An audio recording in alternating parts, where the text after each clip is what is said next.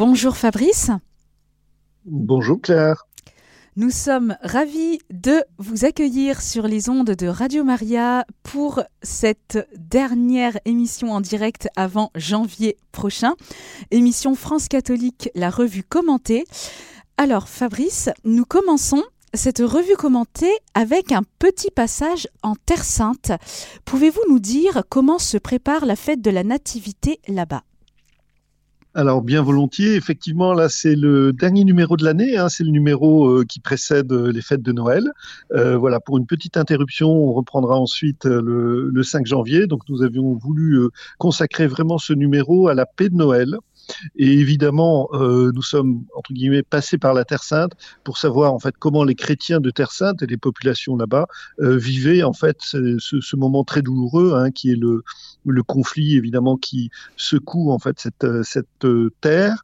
Euh, donc euh, nous sommes allés interroger euh, le frère Olivier Thomas Vénard qui est un dominicain et qui est professeur à l'école biblique et archéologique française de Jérusalem voilà, pour qu'ils nous décrivent un petit peu la, situation sur place. Euh, alors, vous le savez, les, chefs des écoles, des églises, pardon, chrétiennes, euh, compte tenu de la situation, ont demandé la plus grande sobriété dans les manifestations pour célébrer Noël. Il n'y a malheureusement presque plus de, pèlerins en Terre Sainte, hein, et même plus aucun à Bethléem, euh, qui est situé en Cisjordanie, cette petite ville là de 30 000 habitants, qui est à 10 km au sud de Jérusalem, mais elle est en Cisjordanie Jordanie. Et du coup, l'armée israélienne a euh, fermé euh, les accès euh, à Bethléem en raison du conflit avec le Hamas. Donc vous imaginez un peu le désarroi des, des chrétiens. Alors c'est heureusement, il y a cette perspective de, Noël, mais c'est un Noël qu'ils vont vivre en fait dans le dénuement et euh, spécialement donc sur le lieu même de la naissance du Christ, comme finalement il y a 2000 ans, euh, dans un contexte euh, très douloureux puisque le conflit se poursuit.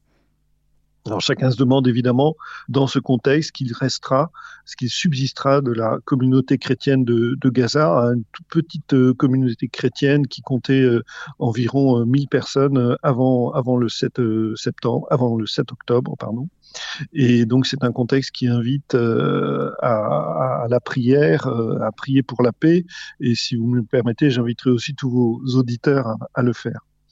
Euh, alors le, le, père Vénard, hein, euh, évidemment, développe euh, dans France catholique une, une forme de méditation hein, sur la paix, puisque le Christ est, est, le prince de la paix.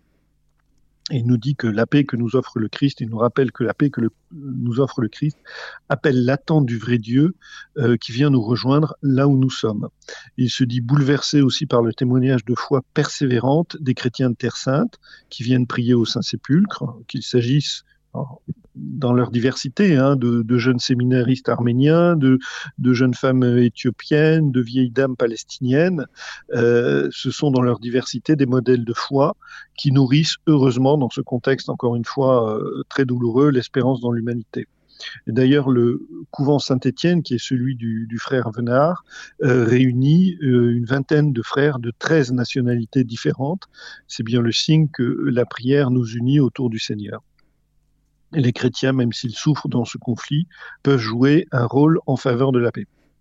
Et ce qui est intéressant aussi euh, dans les propos du frère Venard, c'est qu'il souligne que le visage des chrétiens de Terre Sainte évolue. On le mesure assez, assez mal, en fait, quand on est peu au courant de ces réalités-là. On compte environ 3% de chrétiens en Terre Sainte. Et aux chrétiens arabes traditionnels, il faut ajouter aujourd'hui 180 000 chrétiens orthodoxes qui sont arrivés de Russie euh, pour euh, s'installer en Israël entre 1990 et 2000. Et il faut ajouter aussi des milliers de travailleurs philippins et d'indiens catholiques euh, qui travaillent comme employés de maison dans les services à la personne. Et donc, tout cela forme une communauté de foi qui est quand même très dynamique, hein, malgré les difficultés. Euh, ils organisent des processions, par exemple, et ils, vivent en bonne intelligence avec euh, leur employeur. Euh, en, résumé, on peut dire que les chrétiens intersaintes forment une communauté, certes, qui souffre, mais qui est bien vivante et qui travaille à sa mesure à la paix, en tout cas à une coexistence pacifique entre les différentes communautés. Et donc c'est bien un, signe d'espoir euh, qu'il qu nous adresse également voilà, tout en sachant que voilà, il faut réellement prier pour que ce conflit s'apaise et que l'on trouve une, solution dans cette région bien bouleversée. Merci beaucoup euh, Fabrice euh, déjà pour toutes ces informations voilà, qui euh, inviteront et permettront les auditeurs de Radio Maria de, de prier pour leurs frères là-bas. Alors nous faisons également un petit détour à la Légion étrangère pour qui Noël reste une fête très importante. Oui, alors euh, voilà, on, a voulu aussi euh, euh, célébrer Noël à travers des manifestations qui ne sont pas forcément très connues, mais à, la Légion étrangère, il y a cette belle tradition qui est entretenue depuis quasiment sa, création. Hein. La Légion, elle a été créée en 1831 et très tôt, les hommes de la Légion ont pris l'habitude de constituer des crèches à Noël. Alors d'abord des crèches vivantes et ensuite, ils ont confectionné des, crèches comme on en fait avec des santons euh, dans toutes les familles aujourd'hui. Évidemment, on peut se dire, mais euh, la Légion étrangère, ce sont des militaires, euh, c'est l'armée. Euh, Est-ce vraiment enfin des, des, hommes de paix Et pourquoi sont-ils si attachés en fait à cette tradition-là? Eh bien, ils sont attachés, j'allais dire, comme tout le monde, à la paix de Noël. Et euh, l'un des aumôniers écrivait en 1947 dans le magazine de la, de la Légion qui s'appelait képi blanc, il soulignait euh, Noël est à la Légion une fête de famille, c'est aussi pour nous la fête de l'espérance. Et ça, c'était le père Jean Hirleman qui euh, écrit euh, cela dans ce magazine de la Légion, qui l'explique. C'est un ancien compagnon de la Libération. Et la Légion, en effet, c'est une famille de, c'est la famille des légionnaires hein, qui n'en ont pas toujours. Et nul doute, nul d'entre eux, pardon, n'est laissé pour compte ce jour-là.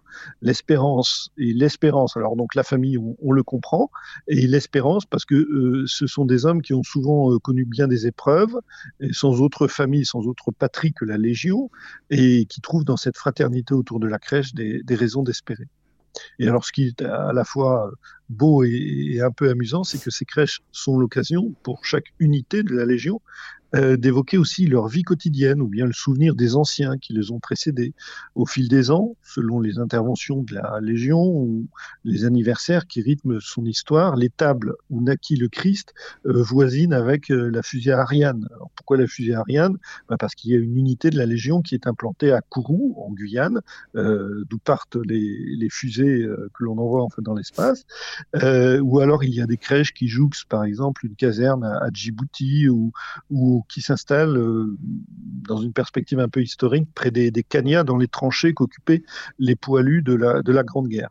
Donc chaque année, il y a plus de 100 crèches qui sont réalisées. Hein. Dans chaque unité, euh, chaque unité réalise en fait sa propre crèche, et cela donne lieu à un concours euh, qui départage les plus belles d'entre elles. Et l'unité ou la compagnie ou la section qui obtient le prix de la plus belle crèche en est très très fière.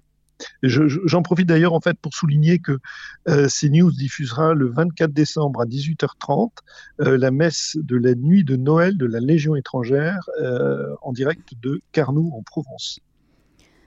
Merci beaucoup euh, Fabrice et nous continuons hein, justement sur la grande thématique de Noël que vous venez déjà d'évoquer. Justement, France catholique propose une édition spéciale de deux semaines sur Noël. Alors, quels sont les conseils que vous donnez aux familles pour vivre Noël dans la paix? Alors les, conseils, on, parlait évidemment de la prière euh, s'agissant de la situation des, chrétiens euh, en Terre Sainte. Eh bien, euh, aux familles, euh, on ne peut que recommander de, cultiver la, prière euh, en ce moment autour de la crèche. Saint Thérèse de Calcutta disait une famille qui prie, c'est une famille qui reste unie. Les foyers catholiques ne sont sans doute pas meilleurs que les autres. En tout cas, ils sont également traversés de tensions, hein, comme partout. Mais au moins, ils peuvent trouver ou retrouver le chemin de la paix dans le Christ en priant en vivant aussi sous le regard de Dieu en priant le chapelet. Euh, il, est bon aussi d'avoir toujours chez soi des statues de la Vierge, des statues de, saints à qui se confier et à qui confier son, foyer. Euh, et aux parents, bien sûr, de donner l'exemple à leurs enfants.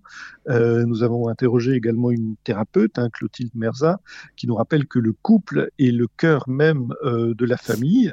C'est le couple formé d'un papa et d'une maman qui donne le ton, le rythme, l'ambiance du foyer, et c'est bien du couple que, que tout vient. Donc c'est aux parents de transmettre à leurs enfants dès leur plus jeune âge de bonnes habitudes, de modération, de service, hein, c'est un mot important, de justice pour créer les conditions d'une charité vécue entre les membres de la famille. Et évidemment, comme nous sommes à Noël, Prenons le temps de nous agenouiller devant la crèche euh, pour prendre exemple sur la Sainte Famille et de nous émerveiller devant ce Dieu qui s'est fait homme, qui s'est fait tout petit enfant. C'est un signe d'amour et d'humilité extraordinaire. Et essayons de cultiver autour de la crèche, à l'image du Christ, cette humilité. Et nos familles euh, ne s'en porteront que mieux. Et nous trouvons également un conte pour les enfants intitulé Yozogan. Voilà, puisque en effet, hein, Noël, c'est la fête de la famille, c'est la, fête des, enfants aussi. Euh, donc, nous publions euh, un, très beau conte d'un auteur irlandais qui s'appelle Patrick Pierce, qui a été réédité euh, récemment dans un recueil de contes par Via Romana. Et c'est l'histoire d'un jeune garçon, Yozogan, qui n'est autre que l'enfant Christ, qui conduit un vieillard sur le chemin de la foi. C'est le vieux Matthias qui avait euh, déserté l'Église. Euh, alors il, explique à l'enfant qu'il était trop timide ou trop fier pour entrer à, l'Église. Et euh, le jeune garçon lui fait comprendre qu'il n'est jamais trop tard pour rejoindre le Christ, que Dieu est patient et miséricordieux. Voilà, donc c'est un, beau conte, un conte édifiant et qui nous rappelle bien des vérités. voilà, jamais trop tard pour rejoindre le Christ. Un grand merci euh, Fabrice. Et alors nous terminons cette revue commentée avec notre tour de France des sanctuaires Mario, où nous allons cette fois-ci à Notre-Dame de Béléan dans le Morbihan. Voilà, Notre-Dame de Béléan, euh, c'est un nom qui sonne bien breton, mais en fait, Béléan, ça signifie Bethléem. Hein. c'est le, le temps et la déformation de la langue qui ont changé Bethléem en Béléan. Donc Notre-Dame de Béléan, c'est Notre-Dame de Bethléem. Et l'histoire de ce sanctuaire est, fort ancienne. Hein. elle remonte au XIIIe siècle, à la septième croisade. On a un chevalier, euh, Jean de Garot, qui est fait prisonnier par les Turcs aux abords de Bethléem. Alors, il se confie à la Vierge et il promet, s'il s'en sort, d'ériger un sanctuaire sur ces terres dans le Morbihan. Et les Turcs l'enferment dans une caisse, tout semble perdu, et pourtant le lendemain, le chevalier est réveillé par le chant du coq, et là, miracle, des paysans l'aident à s'extirper de sa caisse, et c'est là qu'il se rend compte qu'il est revenu miraculeusement sur ces terres Morbihan. Et donc, il tiendra sa promesse et il va faire construire ce sanctuaire qui se situe entre Vannes et Sainte-Anne-d'Orée. Et aujourd'hui, les pèlerins qui se rendent à Sainte-Anne-d'Orée sont encore nombreux à s'arrêter à Notre-Dame de Béléan, c'est-à-dire à Notre-Dame de Bethléem. Un grand merci euh, Fabrice Madouas pour ce temps passé euh, avec nous euh, sur l'antenne de Radio Maria. Je rappelle aux auditeurs le site internet de France Catholique www.france-catholique.fr. Vous pouvez aussi suivre France Catholique sur Facebook, Twitter et Instagram et nous retrouverons France Catholique la revue commentée en direct en janvier prochain. Merci pour tout Fabrice Madouas. Merci à vous et joyeux Noël. Merci. Surtout, un peu en avance. Merci, de même. Au revoir. Voilà, merci, au revoir. Chers auditeurs, c'était France Catholique, la revue commentée. Retrouvez cette émission en podcast sur notre site internet radiomaria.fr.